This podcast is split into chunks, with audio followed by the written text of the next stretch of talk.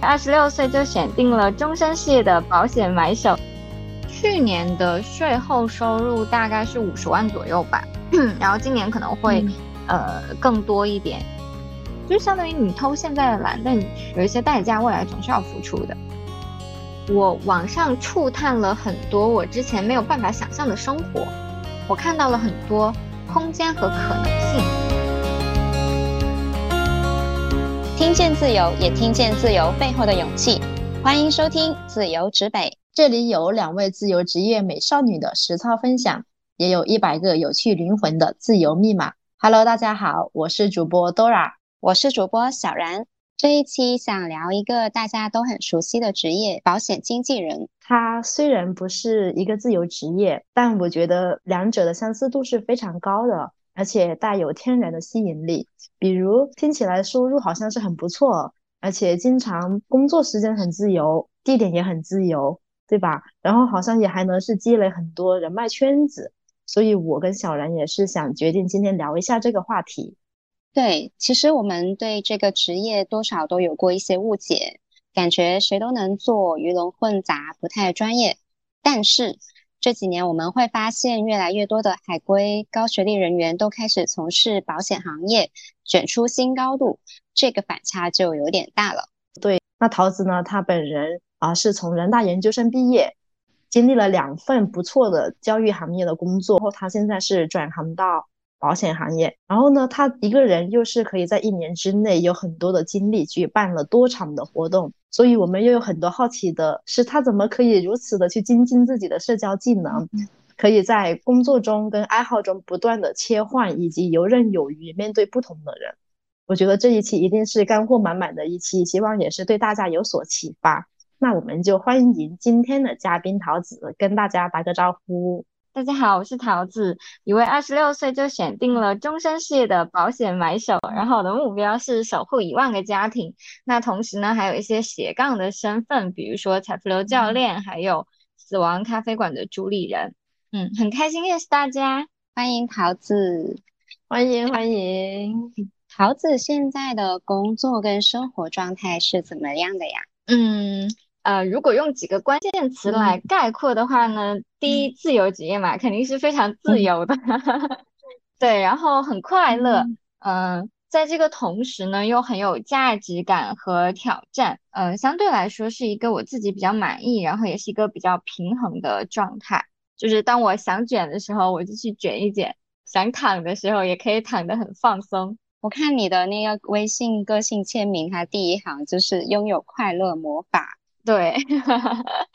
是一个很乐呵的人。那就是说回到你现在的职业是保险经纪人嘛，就好想知道你怎么样，就是之前是怎么样的经历，然后做了哪些工作，然后转型到现在的职业。嗯，在正式介绍我的工作之前，我想刚好接一下呃两位主理人呃前面对于保险经纪人的介绍嘛。就其实保险做保险的人是还蛮多的，然后大家很容易把保险经纪人和代理人混在一起，就是我们之前认识的那种非要上门去促销的那种人，他 对，呃，名声很臭的那那那那一批，然后他们叫做保险代理人，他们是只能卖一家公司的产品，就相当于那家保险公司的销售。呃，那我们经纪人，我为什么会说自己是保险买手呢？是因为我的呃工作的角色其实是帮我的客户去挑选保险产品，呃，更多的是一个咨询和顾问的角色。所以呢，我们经纪人背负了很多代理人的骂名。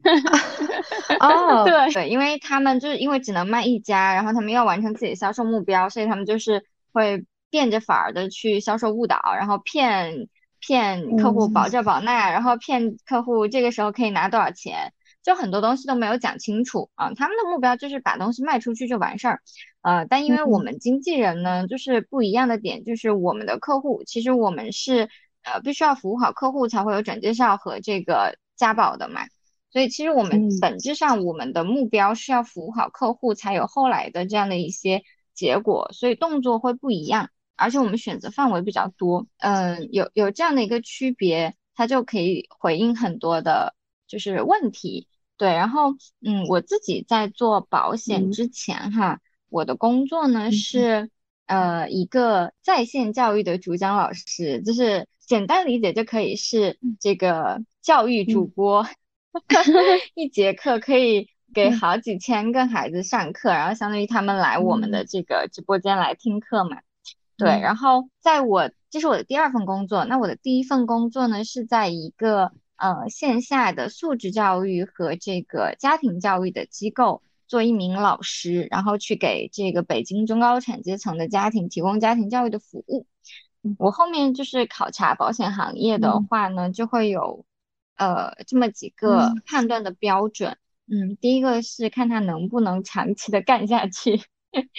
这个是教培带来的 PTSD，嗯，那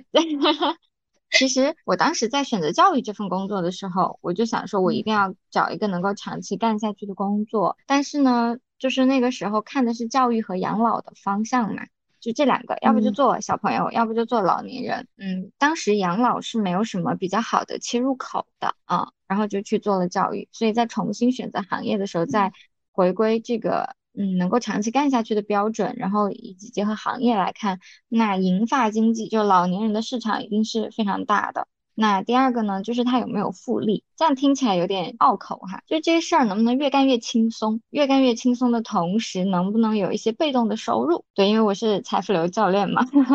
非常在意被动收入的搭建。然后第三个就是能不能够有一个具体落地的产品。就是这样能够提供踏实的服务，因为很多现在是做那种流量生意嘛。最本质的原因还是因为我自己非常的喜欢保险，呃，就我觉得它很有价值。我当时呢，就是刚毕业的时候就给我妈妈买了保险，她在今年也确实出险了。就是确诊了甲状腺癌，然后做了手术的切除。就是从这个这个这个案例里面就能看到，说真的有一个保险的话，对整个家庭来说都非常的轻松。你其实判断的维度，一个是长期的做，一个是有复利，然后有落可落地的产品。有考察过其他的职业吗？嗯，有啊，就是因为其实之前我那个岗位也算是互联网的。呃，互联网公司岗位嘛，也有去看一些，比如说互联网公司，呃，大厂，然后这个实在不行，我们我们那个专业其实很多人去做人力，呃，去跨行也也是可以的。但是呢，就是我不想在公司里面 工作，就是我不想打工了，嗯，就是不上班行不行？当然行，是上班太压抑自己的天性了。嗯嗯，如果去公司上班的话呢，他肯定就会面临竞争，就是有限的资源的竞争。就公司给的饼，它就那么大。然后如果说你要就是吃到这个饼，那你就要把别人干掉，大大概率是这个逻辑哈。然后尤其是互联网公司，每年都有那个考考评，然后每年都有这个定级，然后有些能。人能升，有些人不能升，我觉得很没有意思啊。就是有一句很土的话，就是人生不是轨道，是旷野。今年很火。对，在公司里面那种状态下面，他就没有办法是旷野，他只能是轨道。嗯，所以我觉得很没有意思。嗯，所以其实当时是经过了非常严谨的评估，然后我请了职业生涯规划师，把我当时可以走的所有的路定性定量，就是既打分，然后又感受自己内心的评估了一遍，然后最后选定了保险经纪人这个工作的，花了多少钱？大概是三千多，不到四千块。嗯，反正就是一次不到一千块的样子啊。然后它的节奏大概就是，比如说。啊，我们先沟通第一次，然后沟通第一次之后，他会给一些反馈，然后啊，我自己也会有一些我决定要做的动作，比如说我要考察哪些行业，我要筛选什么信息，然后等我把这些作业完成之后，我再去约他第二次咨询，然后再推进下一步进度。嗯，你觉得这个咨询对你的这个选择的帮助大吗？嗯，非常大，非常大，包括我现在也会持续的用呃职业生涯规划师的。这样的一个陪伴服务，嗯，它的帮助在哪里呢？第一个就是我非常清晰的知道，我如果没有他的帮助，我也能够来做保险经纪人。但当时入行的时候，我的坚定程度十分已经有九点五分了。如果我只是自己来去评估，然后自己来进入这个行业的话，那可能我的这个坚定程度就有六分。嗯，那这之间的差距是什么呢？就是嗯，有没有内耗？我我在进入保险行业之后是完全没有内耗的，然后我能够呃半年就达成 MDRT，然后一年半就晋升销售经理，也完全是因为我没有内耗，就没有没有做无用功。就虽然裸辞过四五次吧，我也没有想到过可以去找职业生涯规划师，都是自己就是乱打乱撞，以 至以至于有时候可能入错行也不知道。那也有很好的结果呀，嗯嗯，但是就是这个时间跟内耗确实是蛮蛮大的。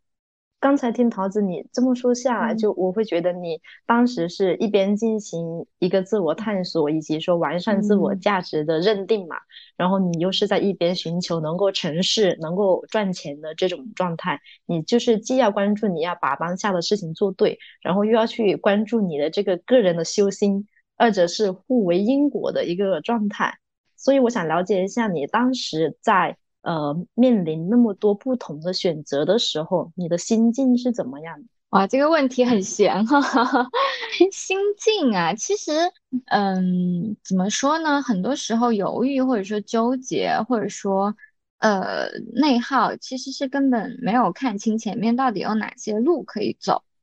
嗯，然后呃，我我刚开始做咨询，或者说我刚开始准备的时候呢，我也会觉得啊，我其实有很多很多路可以走。嗯，那在这个过程中，第一是我澄清了自己的标准，就是当我自己的标准清晰的时候，我就会很安定，因为我知道哪些是我要的东西，哪些是我不要的东西。第二个呢，就是嗯，在这个过程中，我会越来越接受现实，就越来越踏实。嗯，就是你看起来的这样一二三四五条路。真的是你可以走的吗？其实未必，嗯，就是可能看起来选了一条好走的简单的路，但是你再往后面多看几步，就会发现它后面也很苦。就举个例子哈，就比如说我当时的状态啊，如果说我去选一个大厂，然后去里面卷当一个比如说互联网运营之类的东西的话，那同样的可能过几年我又要面临三十五岁的职业危机啊。裁员的危机啊，我未来要生育的危机啊，它都不能解决这些问题，它只是暂时看起来一个比较轻松的解法，就相当于你偷现在的懒，但有一些代价，未来总是要付出的。那我还不如一开始选一条就直接能够解决这些问题的路啊，就是你把问题前置了。对，就是不要只看到近三年，要看到五年、十年、二十年、三十年、五十年。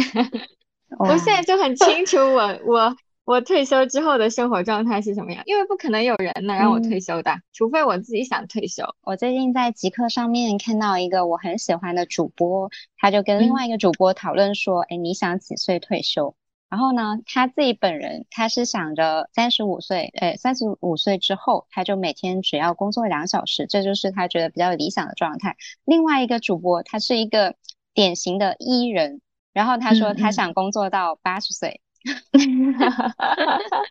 那我就想问桃子，桃子你想工作到几岁？你的退退休的状态是怎么样的？我预定的我自己的寿命大概是一百二十岁，嗯，然后我觉得可能到一百岁，我我的身体机能 OK，就我希望工作到我身体机能支持我工作的时候，嗯，就就是它不取决于年龄，取决于这个 我的。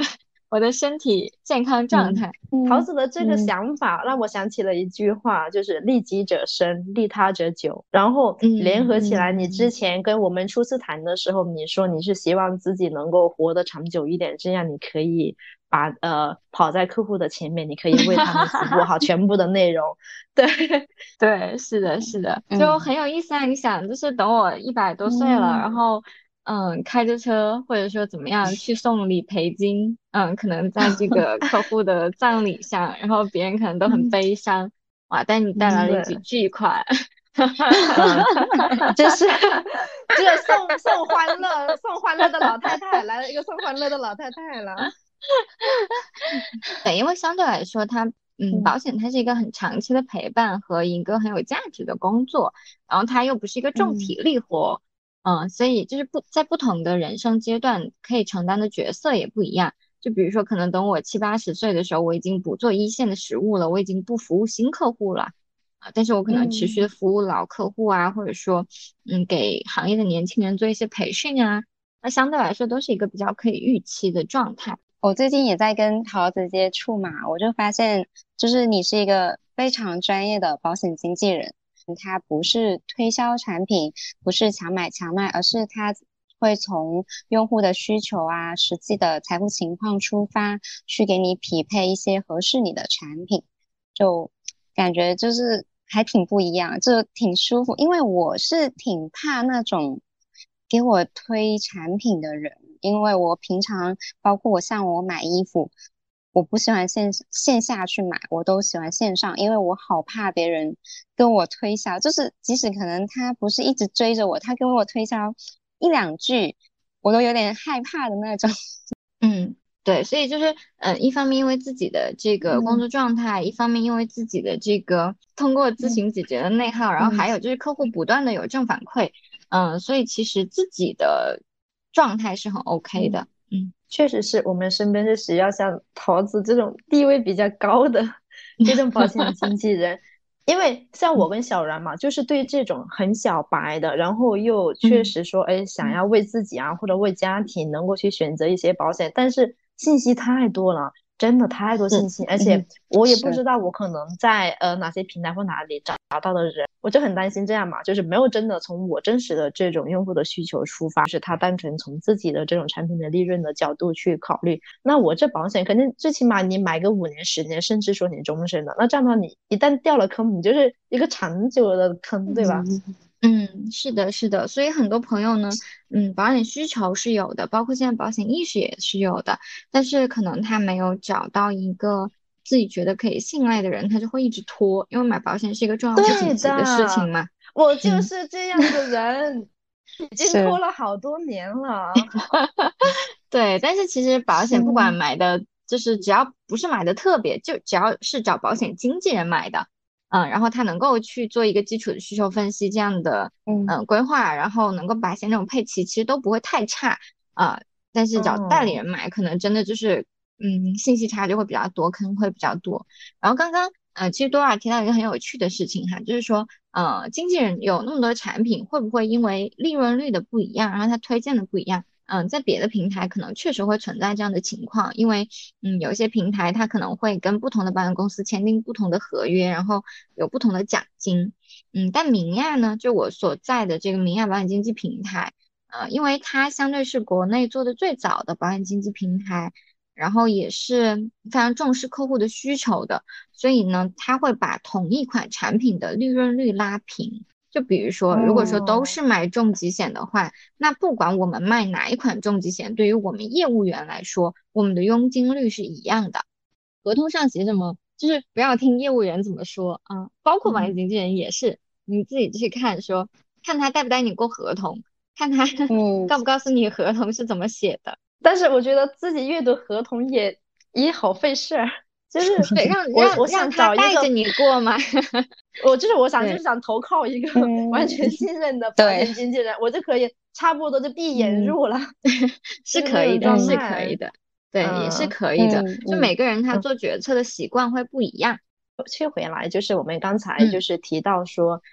初入到这个行业，那你是怎么快速切换赛道上手工作的？呃，我觉得对于我来说。嗯，要理清楚学习的逻辑，啊，就是还是就回到我们刚刚那个问题上来哈，就比如说，在我当时刚入行的时候，我们可能有好几十款重疾，我怎么去快速的学习它？嗯，每个险种都有它自己的基础逻辑，它大概保什么，不保什么，都是通用的啊，所以我只要掌握每个险种的基础的逻辑，然后我再去不停的补我的这个产品的知识库，那我就可以快速的去打好保险经纪人这份工作的基础。那我们公司有三天的线下培训，然后我们团队有一个月的这样的一个学习的启航营，我都是非常非常认真的去参与和学习的，啊，也拿到了就是比如说这个呃优优秀代表之类的这样的一些荣誉哈。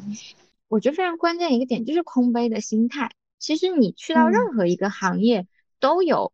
它对应的资料库，都有它对应的培训，对吧？但有些人可能觉得说，我自己之前有这样那样的成绩，有这样那样的状态，我可能学的就不是很认真啊。但是有一个空杯的心态和状态，真的是打打好学习的基础和底子，就是可以比较快的去学好这份知识。那但保险经纪人呢，他真的其实不只是要就是专业的知识的，他还要有一些这种嗯展业或者说这种让更多的人知道你是保险经纪人这个这个动作嘛，对不对？他他才能给你带来潜在的客户。所以嗯，在这个时候呢，我就非常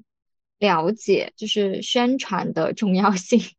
然后我就写了一篇我的嗯官宣的这个三讲文，然后介绍我自己。介绍我之前的背景，介绍我之前的工作，介绍我想要转转型的原因，然后介绍明亚这家公司，介绍我可以给他带来什么服务。那这篇文章呢，也是有很多朋友很支持去帮忙转发，所以大概有五六千个阅读，啊，他就给我带来了我的第一批客户，嗯，然后我又在这个来了的客户的实际案例的过程中，又在做具体的学习，它其实就是一个不断的去积累实战经验的方法，嗯。所以我自己的方法论，第一个就是呃空杯踏实的去学习，然后第二个就是在实践中总结自己的经验。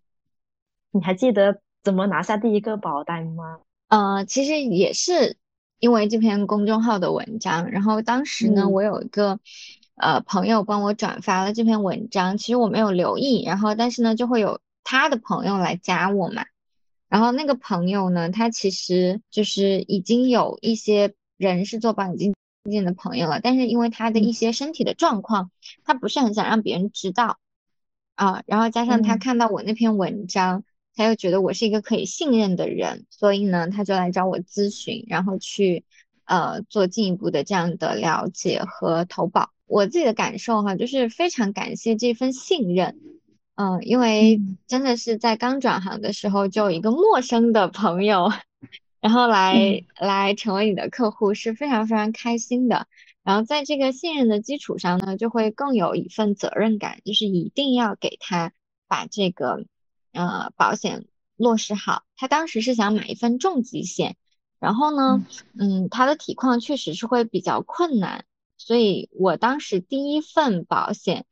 啊，我就帮他核保了五家保险公司，就是因为有一些保险公司非常明确的给反馈说肯定不可能投保进来的，那我就整理了当时我们几十家产品库里面，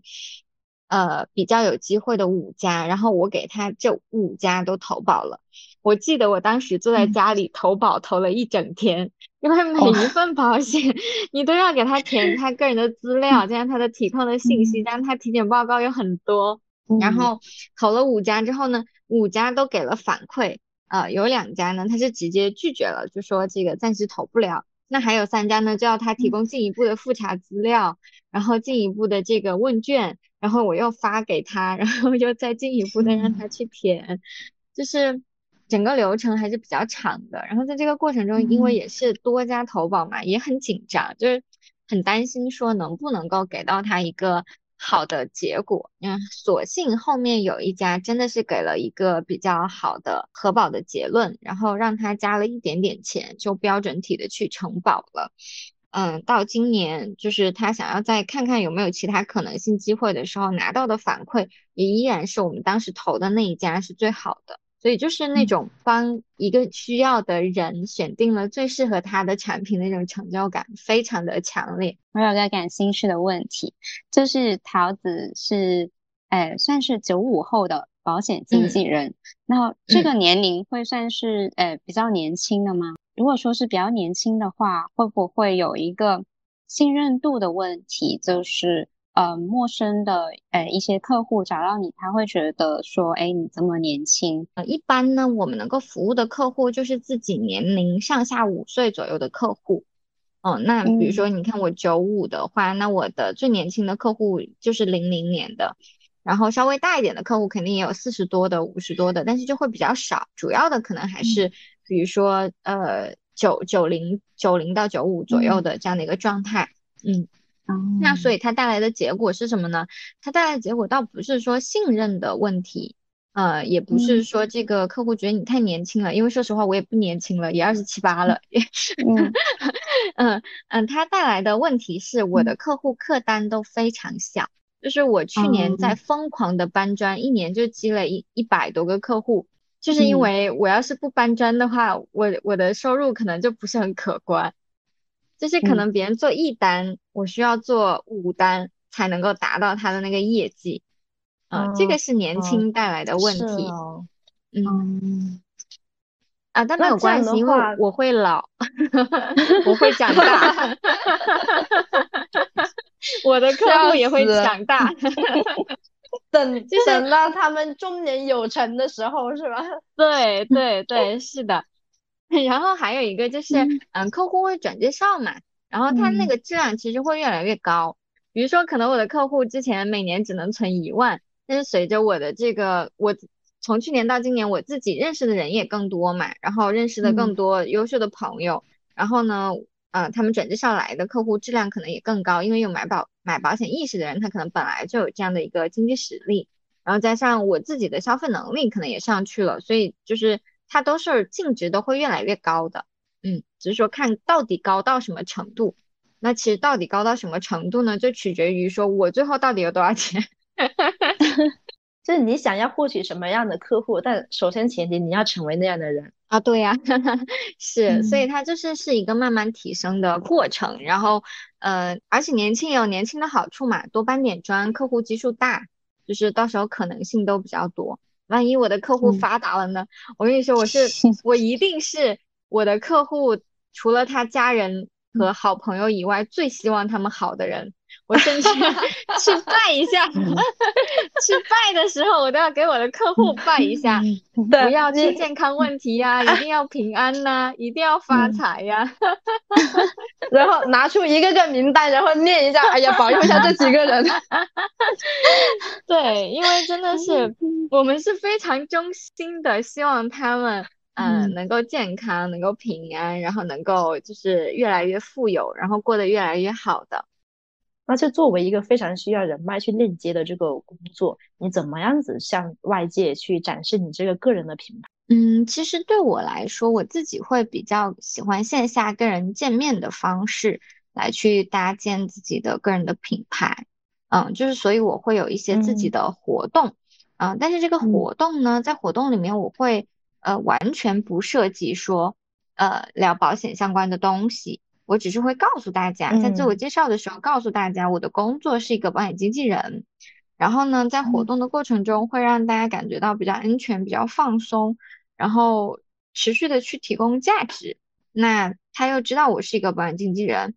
嗯，所以在他需要的时候就会找我。这个是一个很慢的方法，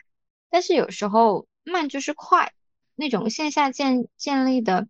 呃信任和这种。安全的感觉是无法比拟的。然后那线上呢，我自己做的事情就是发朋友圈，会比较全面的展示我个人的这样的一个生活状态。那其实做私域会比较多啊。然后私域的话，主要就是通过朋友圈全面的去展示自己这个人的状态。哦，如果说就听播客的朋友想要来认识我的话，也是非常欢迎的。嗯，对，在我们这个主页里面也可以能够找到桃子的这个二维码，然后感兴趣的话也可以加一下，欢迎欢迎。然后呃，还有我有一个问题，就是这个比较重点的一个问题。然后各位听友，如果你想要说参考虑参与到这个保险行业的话，你可以要竖起耳朵来听一下。那桃子，你在这份保险工作里面，给你带来一年的这个财富的积累大概是多少范围？这个可以方便聊一下吗？嗯，这个其实都相对来说还是比较透明的。嗯，我去年的税后收入大概是五十万左右吧，然后今年可能会呃更多一点，然后明年当然就会更更多一点。对，因为它的这个复利的积累的爆发还是蛮快的。大家听清楚，这是税后哦。对对，因为我们都是只看发到手里的实际的工资啊。啊，就不是就跟跟跟其他的那个工作可能会不太一样，就是因为我们自由职业嘛，都看到手多少钱，对吧？不太会看税前多少钱。嗯，那就有一个问题了，就是这个收入比起你之前的，就是在教育行业的收入，它是翻了多少倍？嗯，我之前在教育行业的收入也还蛮高的，我们之前做在线教育的主讲老师，一个月可能三万左右。嗯，到手，然后嗯，但是问题是啥呢？是我拿那个高薪没有拿几个月，公司就倒闭了。之前，对，之前六月份的时候，就二零二一年六月份的时候，我的老板跟我说，嗯，桃子今年可以跟你签税前五十万的年包了啊，我我很开心啊，因为那时候我还很年轻，然后觉得啊好多钱，但其实那个按那个扣税扣下来，可能一年也就三十多吧。但是他是说可以跟我签哦，没有说真的就签了。然后到八月份的时候呢，就说公司倒闭了，然后还欠我工资四万块。啊，所以就是 我对现在的收入啊是非常满意的。满意的原因呢，在于它其实很稳定。这可能跟常识不太一样哈。我们是一个没有没有底薪的工作，但我觉得它是一个很稳定的，有很稳定收入的工作。因为只要你稳定的工作，它就会有稳定的回报。而且它没有什么，没有太高的上限，嗯，不像在公司工作，不管你是躺啊还是卷啊，反正到发工资的时间，嗯，可能底薪都差不多了，绩效可能不同的工种差的会比较多，但是不知道什么时候就会被裁员，我我我觉得，所以我对我现在的收入，就是倒不是说它有多少钱，而是第一是它让我可以去想象未来的这样的一个空间，我是。这个我是非常有信心的，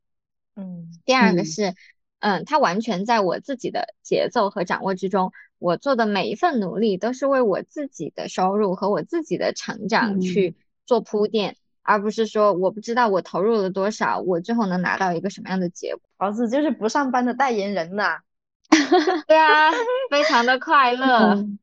嗯，我觉得你可以不定期的来来我做我们的嘉宾吧，好不好？可 以可以，没 没有问题。哎，你刚才提到那个五十万的这个税后年收入，那这个收入在你这个同行里面，或者是说按照呃入行的这个年份来算的话，呃，是属于什么样的水平？嗯，入行的年份来算，就因为我是去年入职嘛，所以按这个入行的年份来算呢，应该差不多是广东前二十，大概是十五左右的样子吧。哇，嗯，好棒，就是还。对，还是就是和和同期的小伙伴比起来呢，还是一个非常呃优秀的状态啊。不过呢，我的收入哈，在就是做保险的大佬面前，那还是一个非常卑鄙的状态，就是真的还非常非常的少。这也是为什么我觉得未来可期的原因。呃，我们的这个嗯，就是是真的是收入比较 top 的朋友呢，只做的比较久的哈。就是整个保险行业，呃，其实也跟其他行业会比较类似嘛，就是真的做的比较久，然后比较资历的，他们可能年收入是上千万级别的，啊，那我们公司呢，高薪的代表会比较多，然后，嗯，中层会比较多，一百万往上的人也有很多。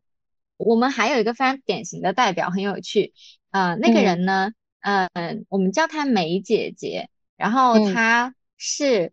呃，长城人寿这家保险公司的，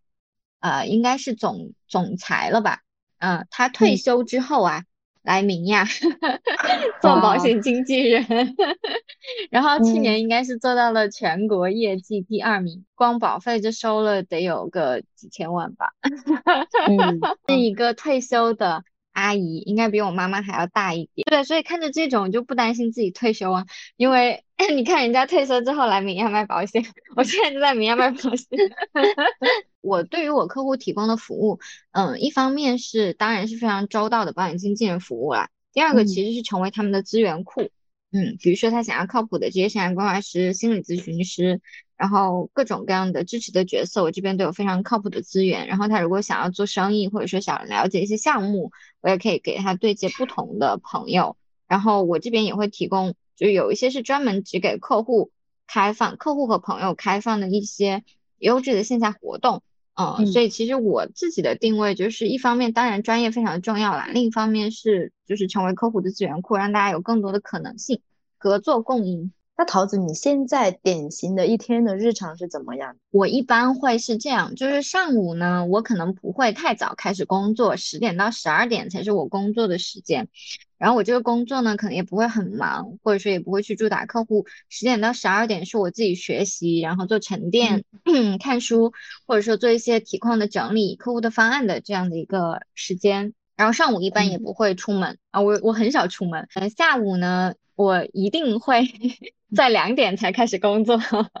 然后我我呃工作两点到六点，然后下午主要就是一些客户的咨询啊，一些反馈啊，然后一些呃这样的呃需求分析啊、约方案啊这样的一个过程。然后晚上呢，就是看有没有客户约，呃，如果是有客户约的话呢，那就去做需求分析或者说做方案讲解。如果没有客户约的话呢，那我可能我就。呃，约约会啊，然后打打游戏啊，然后再可能辅导一下组员，因为我现在也有二十个小伙伴了嘛，然后也要经常给他们支持，对，所以这就是一天大概的时间安排，也根据这是常规的安排，然后如果说有一些外出的活动啊，或者是出去玩呢，就随时在调整，嗯，整体来说其实会还蛮轻松的啊，第一年会比较 累，到现在就是相对来说也也比较轻松一点。然后也还有助理嘛，就是有一些事情可以交给助理去做。那你在这个工作的这种日常当中，你会有遇到比较迷茫或者阴霾的时刻吗？肯定偶尔也会有的，就是状态相对来说比较平稳，嗯，但是也会有状态不够好的时候啊，不想不想带团队，嗯，但是呢，其实我也知道说，在这个嗯，在这个。行业里面，我需要通过带团队才能够满足我这个服务一万个家庭的这个小目标，不然靠我自己肯定是不能保证的。对，然后在这种时候呢，嗯，我有非常强大的外部的支持系统啊，我的引荐人、我的团队，然后我自己找的咨询师都可以给我很好的这样的一些建议和方向的调整。第二个是我会自己去做一些。嗯，书写的练习就是把我遇到的问题列出来，然后我自己去。呃，就给自己一些时间去整理它，然后就是在 A4 纸上面一直写可能的方案，或者说我权衡的点到底在哪里。嗯，这个是一个很好的调整的方法。然后第三个就是，嗯，实实在不想干就不干嘛，这不是我们自由职业的快乐，对吧？我没有必要说非得逼着自己要怎么样，对吧？工作它是事业，它是一个长期经营的事情。就是如果说实在是没有准备好的话，或者说实在是呃状态不太好的话，那就让自己休息一下嘛，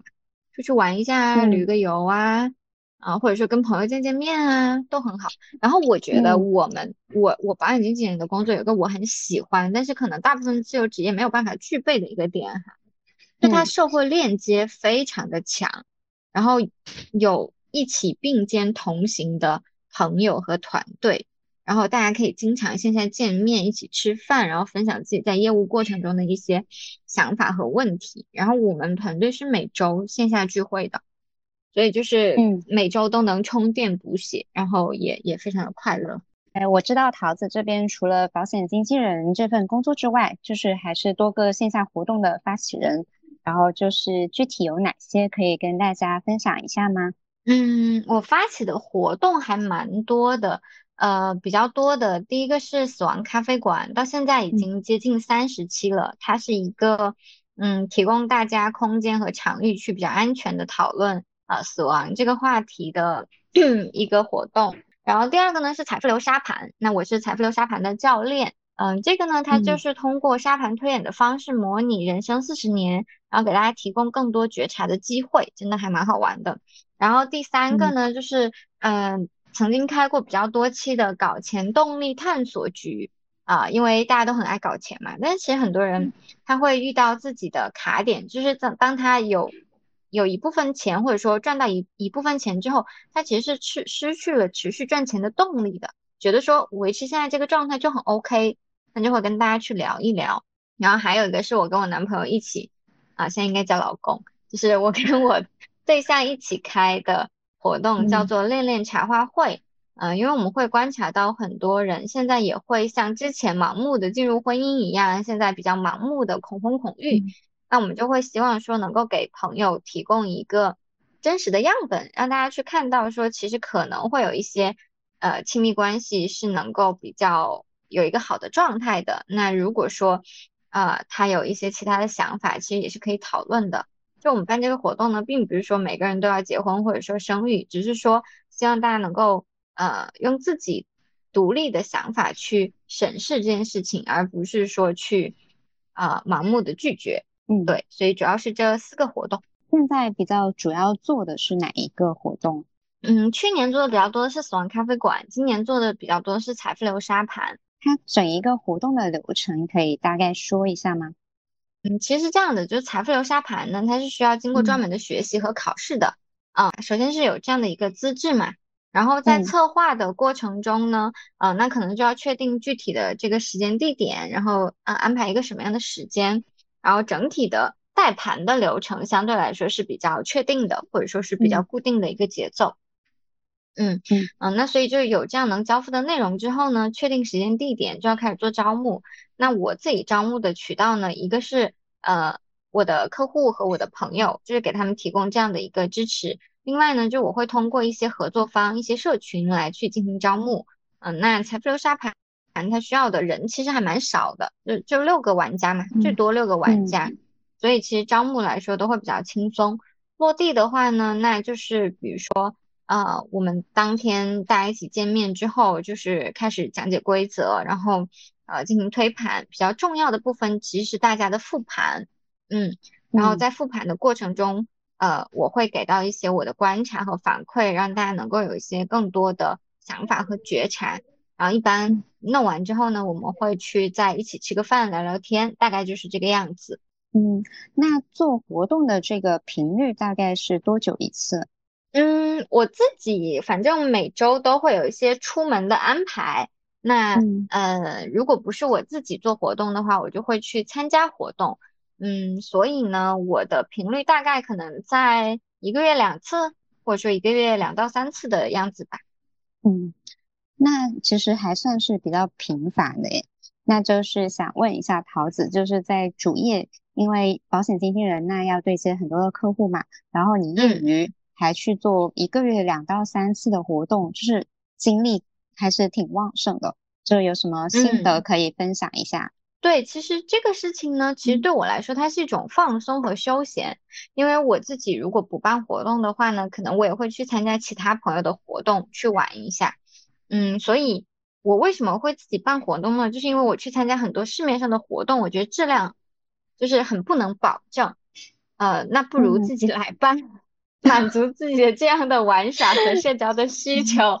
会更好一点。嗯，我会觉得哈，就在办活动或者说做自己的爱好这个事情上，我对它的定位，它就是我休闲娱乐的方式之一。所以那可能它不太需要太多的，就是类似于和主业就是同样付出的时间精力。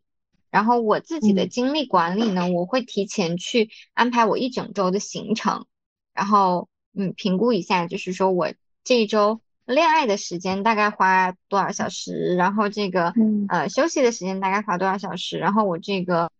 呃工作里面大概花多少小时，然后我做活动大概花多少小时，就我会提醒自己不要太累，因为其实我们工作有一个很很很 很有缺点，就是很容易上头，就跟打游戏一样，你正反馈很强，你就很容易对吧？就一直打，那其实也一样，就是。要避免自己对工作太上头，所以我会有比较，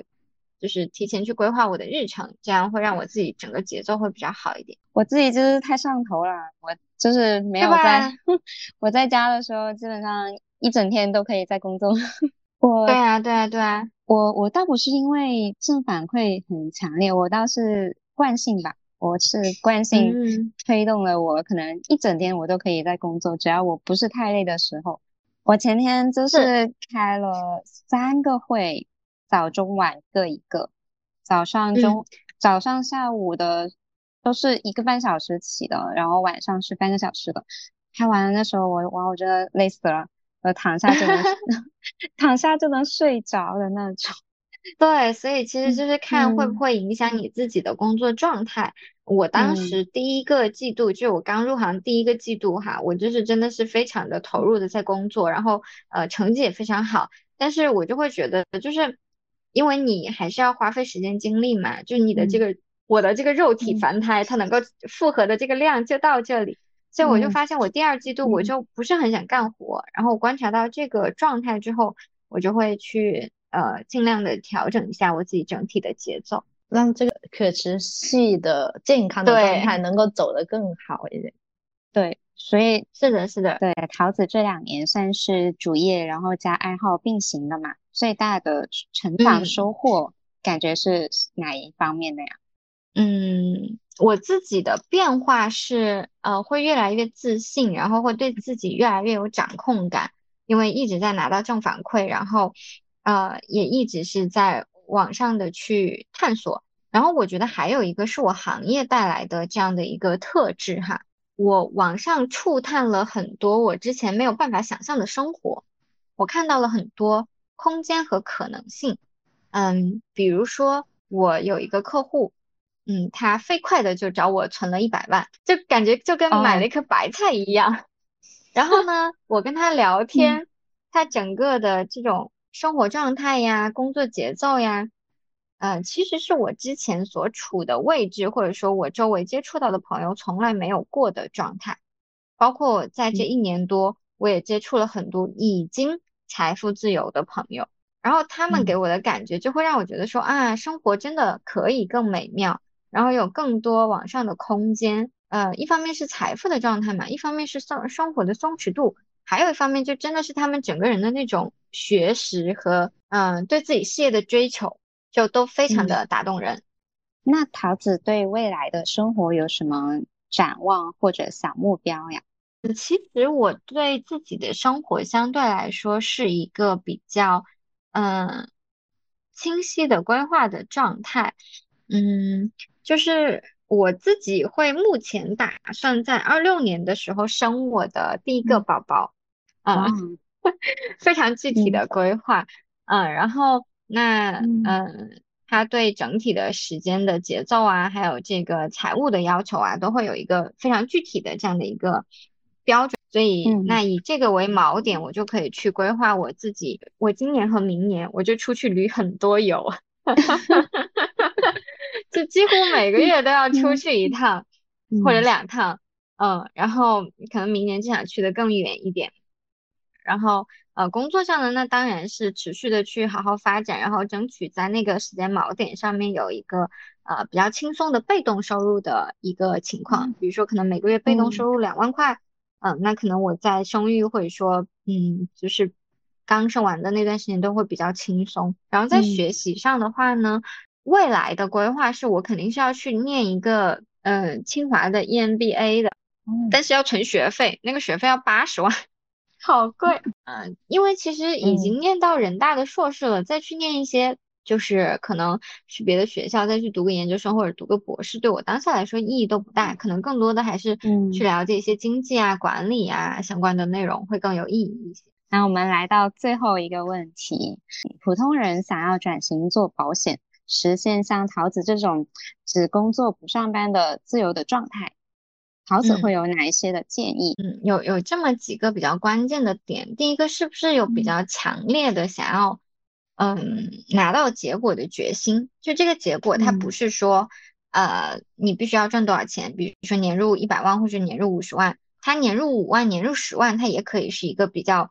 决坚定的目标，对吧？但是。就是自己是一定要想要赚钱的，或者说想要实现这种自由的状态的，然后要认清楚，呃，那这个机会它是保险经纪人目前可以给到给你的，就是要珍惜。很多人呢，他可能只是来去打一下酱油，然后以为这个工作很简单，然后霍霍一下，然后觉得说啊好像也不行，然后就走了。所以就是一定要有自己非常想要拿到。想要从保险经纪人这个工作里面拿到的东西，不管是钱还是自由还是什么，那这个目标，呃，数量大或者小，或者说状态怎么样，都可以，都可以由你自己决定。但是你得是真的想要，然后能为它付出行动，嗯。然后第二个呢，就是认可保险这个这个工具，然后认可中国保险经济市场的发展，就才会比较有希望。然后第三个呢，就是，嗯。这个工作哈，它其实没有说是不是内向的人更适合，或者是外向的人更适合，啊，因为会有不同的展业方式。我是比较喜欢线下跟人见面的，但是我们也很多同事，他就是一个专业的保险经纪人，他就是通过跟客户线上的咨询，然后来完成整个的成交。他可以很内向的一天在家。也不喜欢社交这个是没有任何问题的。然后也有一些人他比如说是通过文章啊视频啊这样的方式来吸引客户然后来来达到一个这样的转化。嗯每个人可以走的路子都不一样所以这个是没有问题的结合自己的长处然后来付出行动其实就可以拿到自己比较理想的结果。Life keeps me falling but my head